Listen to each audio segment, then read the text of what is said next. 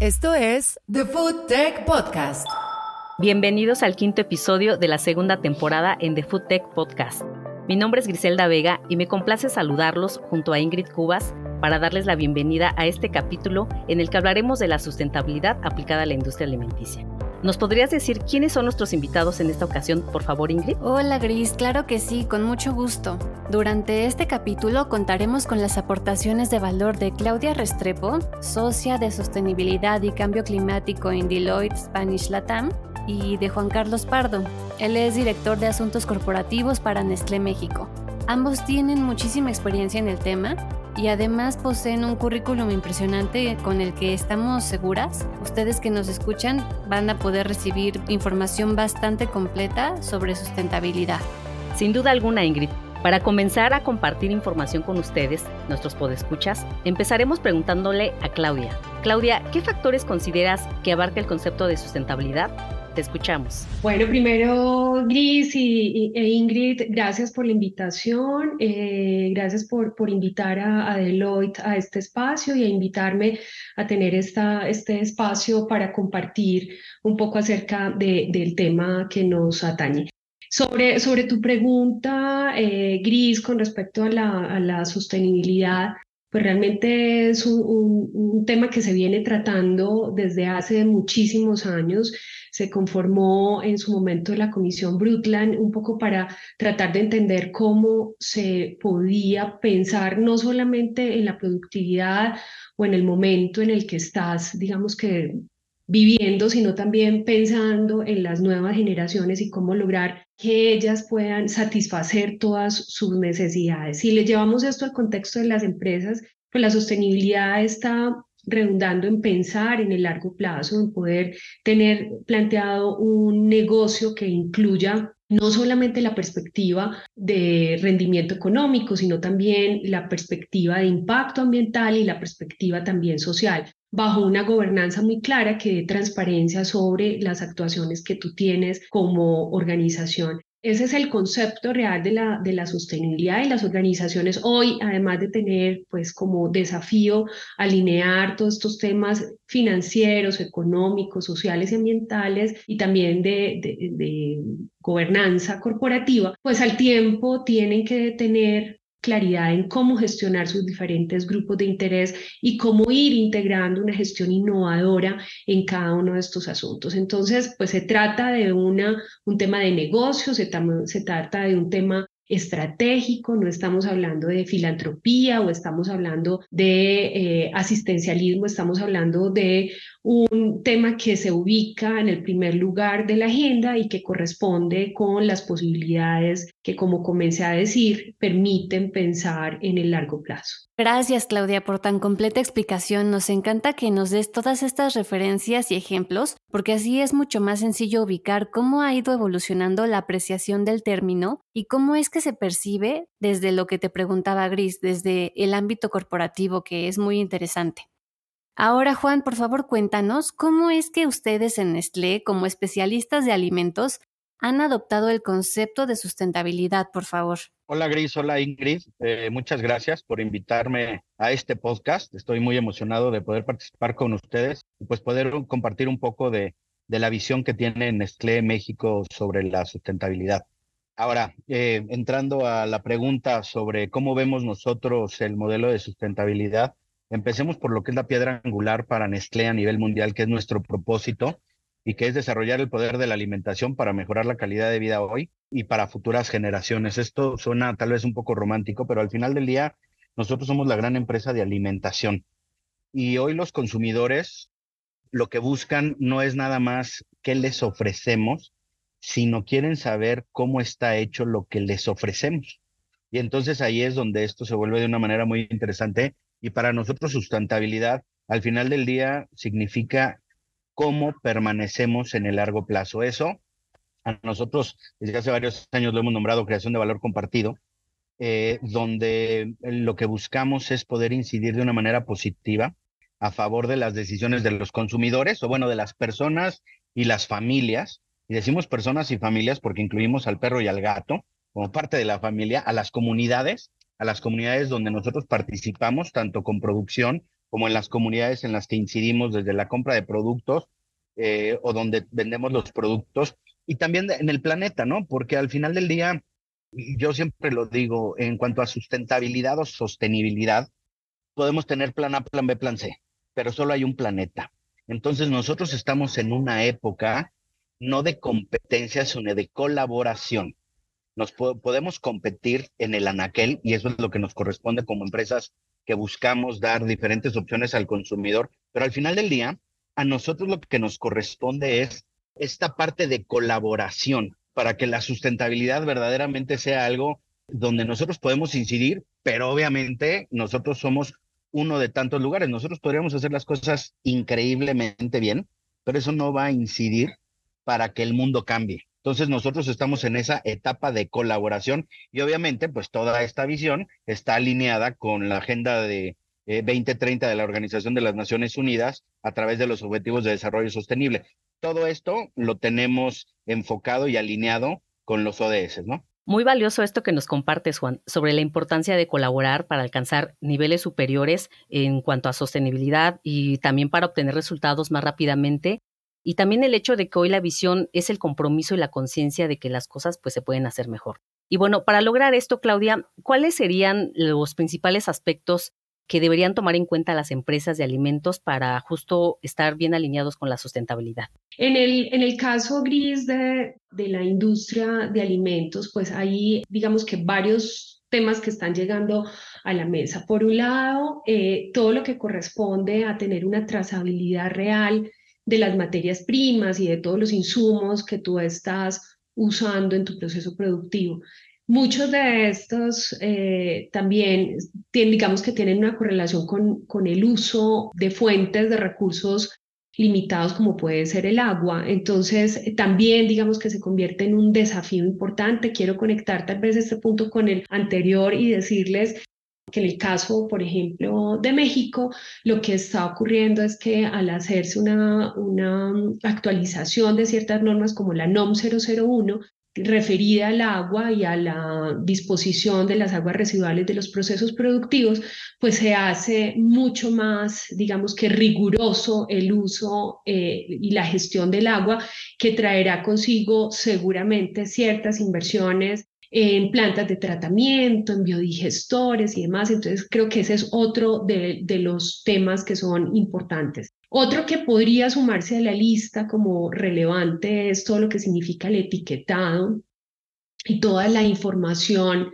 pues muy transparente y muy clara en torno a eh, los componentes que puede tenerse en los productos para que el consumidor entienda y para que el consumidor pueda tomar una decisión frente a ellos. Si vemos también eh, temas relacionados con, eh, y generan bastante polémica, pero con organismos genéticamente modificados, eh, podría ser otro de la lista y todo lo que corresponde con los requerimientos en función de, de los envases, de los embalajes, de los empaques y el postconsumo. Entonces, ahí también están otros de los, de los temas clave eh, que, que se consideran en la agenda y seguramente en cada uno de los subsectores pues habrá otros particulares que pudieran ser relevantes. Y tal vez termino con este, que es de materia transversal a todos ellos y es eh, todo lo que se refiere a eh, la huella de carbono y la huella relacionada con el, el, transporte o la distribución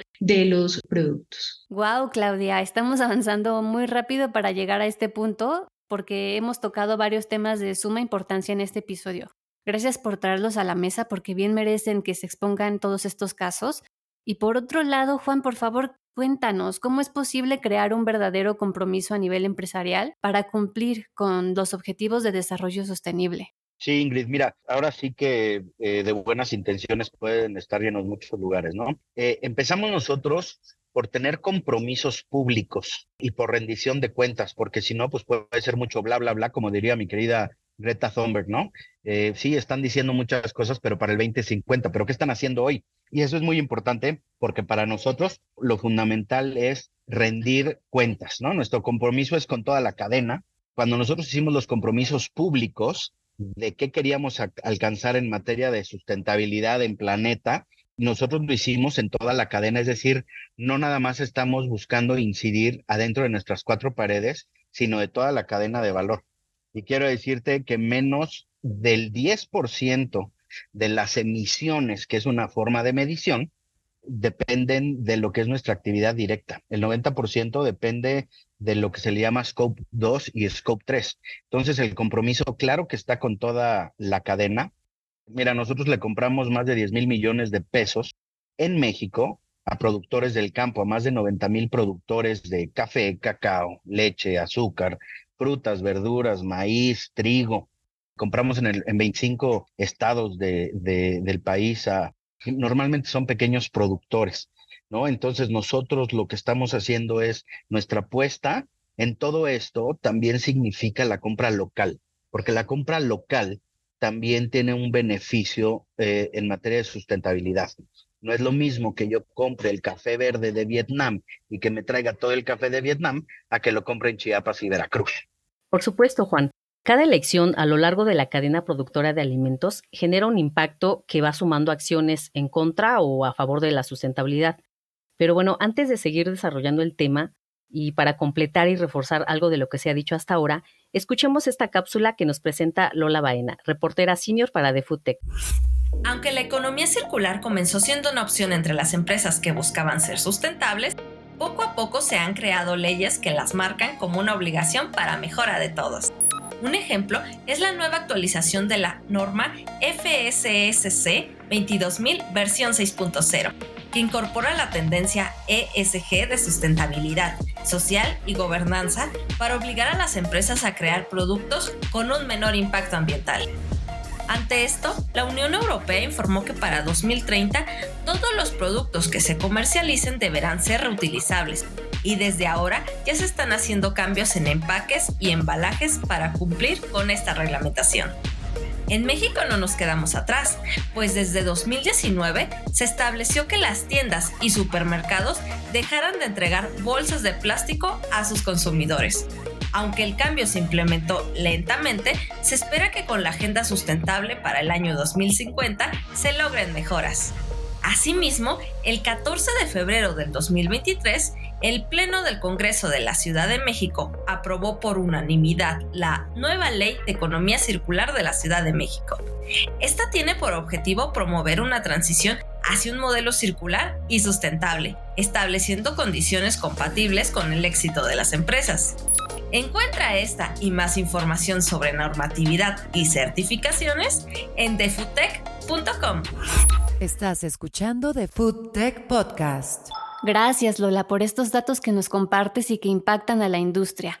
Aunque con todo esto nos queda claro que la sustentabilidad ya no es una simple opción, aún así quisiera preguntarles, Claudia, Juan, ¿cuáles creen ustedes que sean los riesgos de no sumarse a esta corriente? Yo creo que, que ahora pensar en que la sostenibilidad sea voluntaria, optativa, es, es, en sí un riesgo. O sea, pensar en que vas a continuar tu negocio y que va a tener esa perspectiva de futuro sin hacer cambios fundamentales en la manera en que tú gestionas la sostenibilidad, pues podría traer consigo el riesgo de no existir o de no continuar. Gracias, Claudia. Y entonces, desde tu perspectiva, Juan, ¿qué riesgos tendrían las empresas de alimentos que operan actualmente si no incorporan prácticas sustentables en sus procesos de producción? ¿Qué nos puedes decir al respecto? Pues mira, Gris, el primer eh, riesgo pues es que el consumidor deje de preferirnos. Y, digo, tú como consumidora, yo como consumidor, todos sabemos, y te digo, eh, cuando vas al punto de venta, ya te fijas no solamente en lo que consumes, sino también cómo se produce lo que consumes. Entonces, esta trazabilidad, esta transparencia, esto es lo primero que tenemos que hacer. El riesgo es que desaparezcamos, que no nos, eh, que, que, no seamos preferidos por el consumidor. Entonces, desde ahí te puedo decir, ese es el mayor riesgo, ¿no? El segundo es, al hacer compromisos públicos y no lograrlos o no medirlos o no hacerlo con certificaciones de terceros, que se puedan verificar, pues también lo que pierdes es la credibilidad. Y eso significa pues que tu negocio podría desaparecer. Yo te diría que siendo la empresa más grande de alimentos en el mundo, lo que tenemos son grandes compromisos. Bastante claro esto que nos compartes, Juan, y sobre todo porque nos abre paso a la reflexión.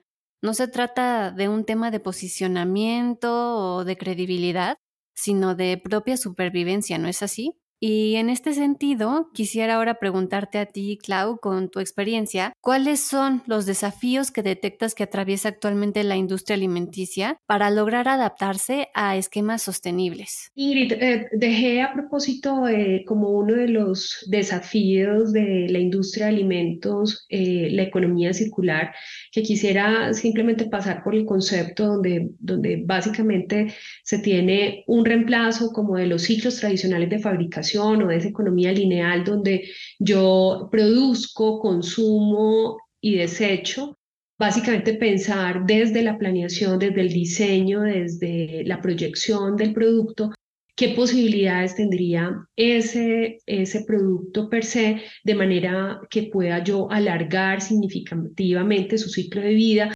y minimizar gastos en, el recurso en sí.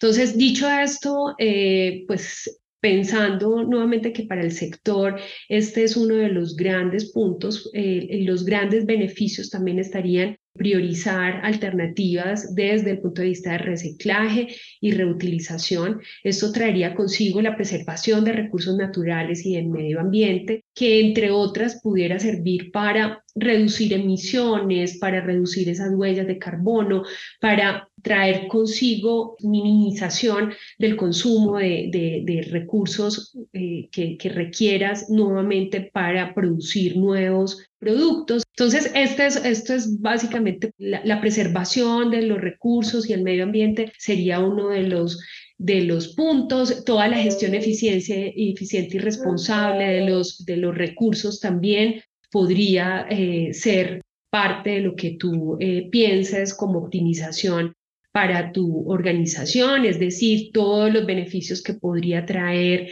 la reutilización, el reciclaje energético de los residuos, el incremento de la vida útil de los productos, potencialmente la reparación y reacondicionamiento de los productos para otros usos, de manera tal que yo les pueda dar una segunda, tercera tercera o, o más vidas, usar también y pensar en diseños ecológicos o en ecodiseño. Este es un concepto que viene ampliándose de manera muy importante. Totalmente de acuerdo, Claudia. Y también desde el diseño de productos se puede apreciar qué tan sustentable o no es el resultado final que pues que llega a los consumidores. Es ahí cuando habría que tomar medidas para desarrollar alimentos y bebidas accesibles y sostenibles con el tiempo. Pero cuéntanos, Juan, ¿ustedes cómo lo hacen? ¿Qué medidas han tomado para impulsar el reciclaje, la reutilización y, y la disminución de los residuos?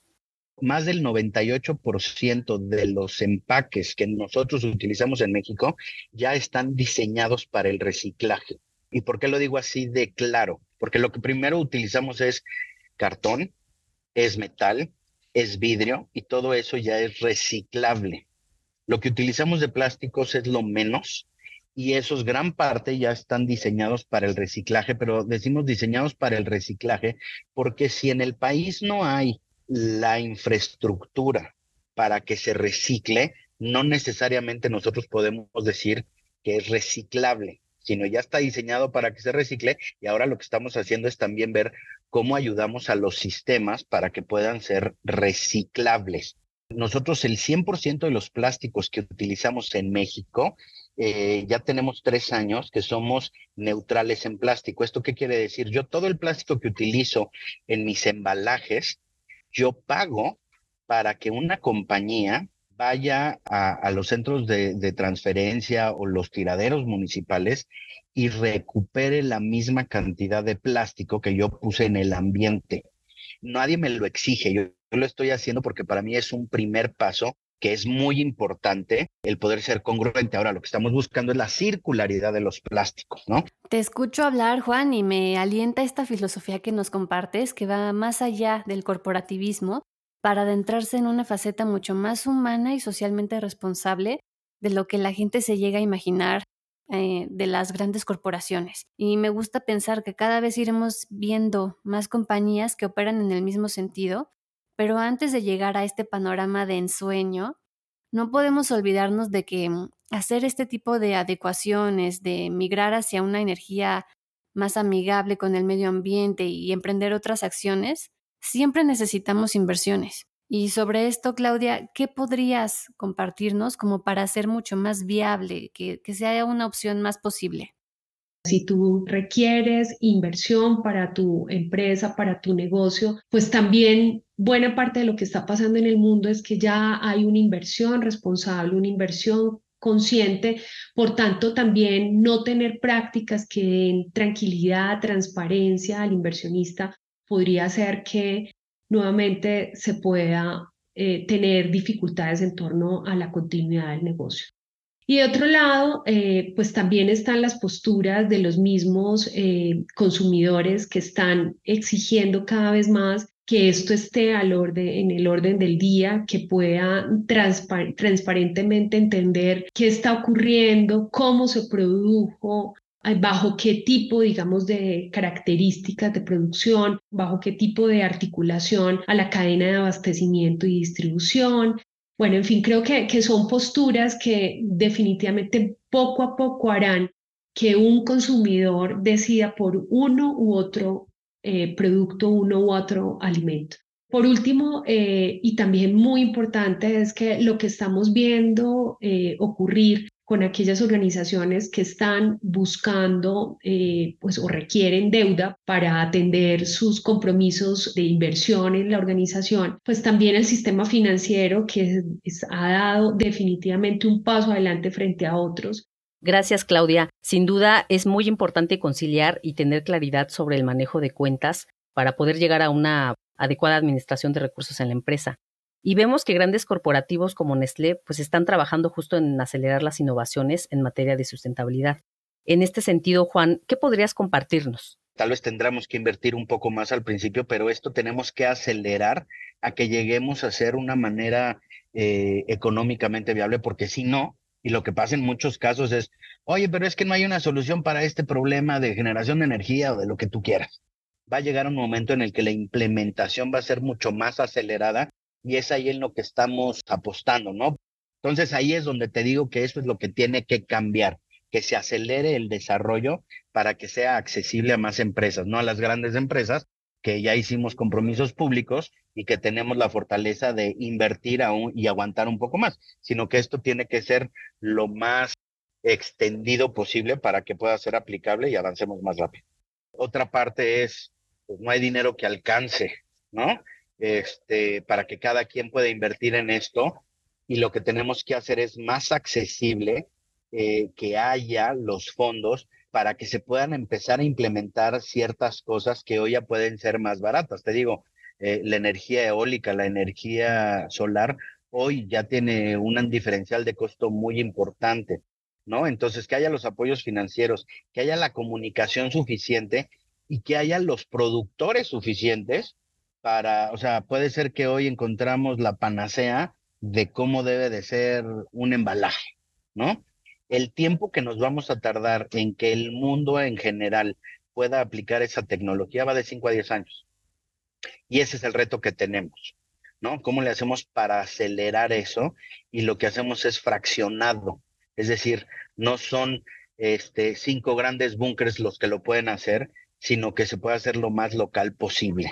Brillante, Juan. Es muy importante poder aprovechar los recursos locales y ver de qué forma se logra hacer una transición de esquemas lineales a circulares, con la finalidad de que podamos acelerar la incorporación de la sustentabilidad a nuevas instancias. Pero antes de seguir con sus conclusiones y sus últimos comentarios, Quisiera darle paso a Guillermina García, reportera especializada senior para The Food Tech, con esta cápsula.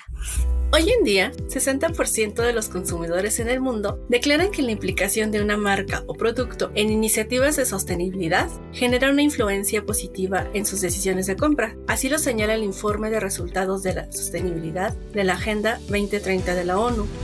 Ahora que la sostenibilidad dejó de ser considerada una moda y finalmente es vista como un pilar del presente para poder aspirar a un futuro, las marcas de análisis de mercado más importantes coinciden en que la sostenibilidad y la conciencia alimentaria son dos de las principales tendencias en el consumo de alimentos y bebidas a nivel global. Las tendencias mencionadas optan por la búsqueda de valor y una vida sostenible, por lo que está claro que los consumidores seguirán eligiendo opciones asequibles que además promuevan la sostenibilidad y el bienestar animal. Por si fuera poco, todo esto es respaldado por una tendencia financiera que ha estado activa durante la última década, haciendo que los temas de sustentabilidad se hayan estimado en 51.1 billones de dólares en 2020, de acuerdo con el especialista de servicios financieros Morningstar.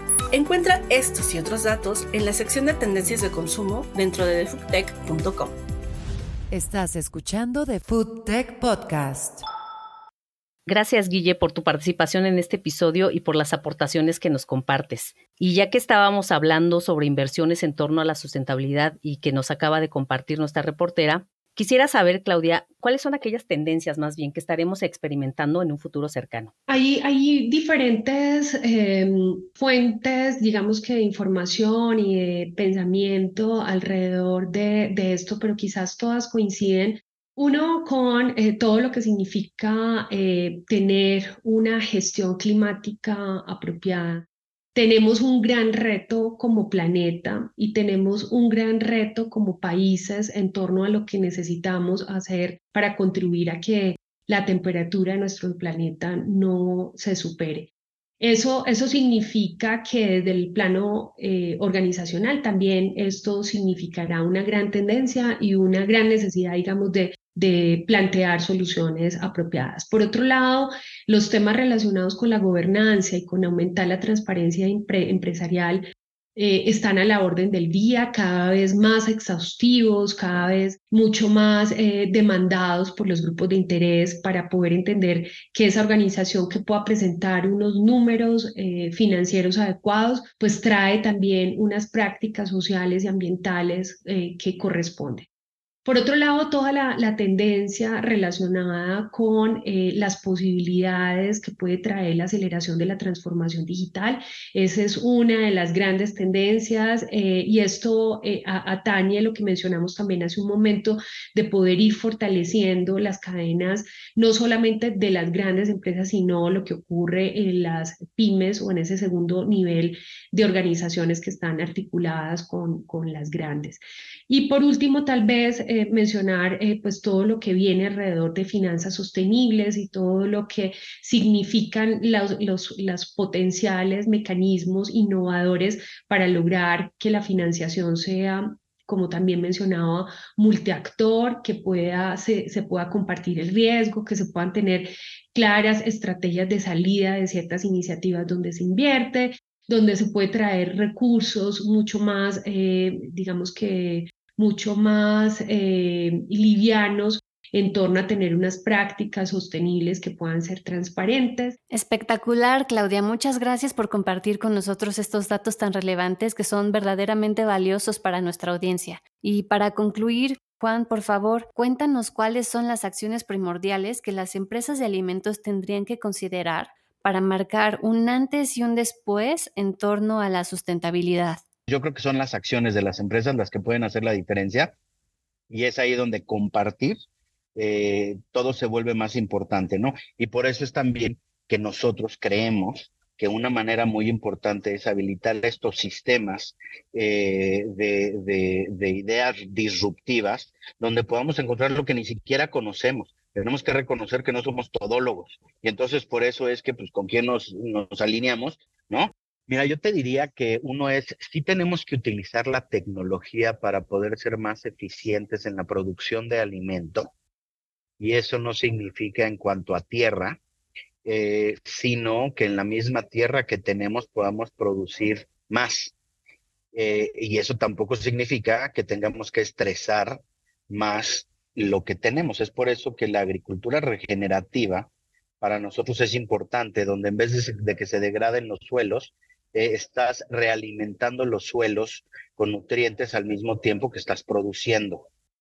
Si nosotros tenemos la oportunidad de incidir como empresa y como grupo de empresas o lo que sea, poder demostrar lo que se puede hacer, porque te digo, para mí es como la capa de ozono, ¿no? Hace 20 años estábamos todos preocupados por la capa de ozono y nos íbamos a quedar, este, nos íbamos a quemar y nos íbamos a chamuscar, ¿no? Por la capa de ozono. Hoy pues ya se está recuperando, ya no es un tema prioritario, ¿no? Porque hicimos modificaciones. Eso mismo tiene que pasar con la sustentabilidad. Yo creo que a eso vamos a llegar, pero también para que hagamos algo, pues necesitamos que nos duele y necesitamos tener un escenario más catastrófico para que verdaderamente nos movamos. Y eso creo que es en la etapa en la que estamos, pero yo estoy confiado en que vamos a salir de esto y la única manera es colaborar y este, compartir lo que ya se hace para que muchos más lo podamos aplicar de manera más rápida, ¿no? Así es, Juan. Nos quedamos con estas ideas finales, pero la que debemos resaltar es que para poder alcanzar un porvenir sustentable de manera más acelerada es indispensable sin duda la colaboración.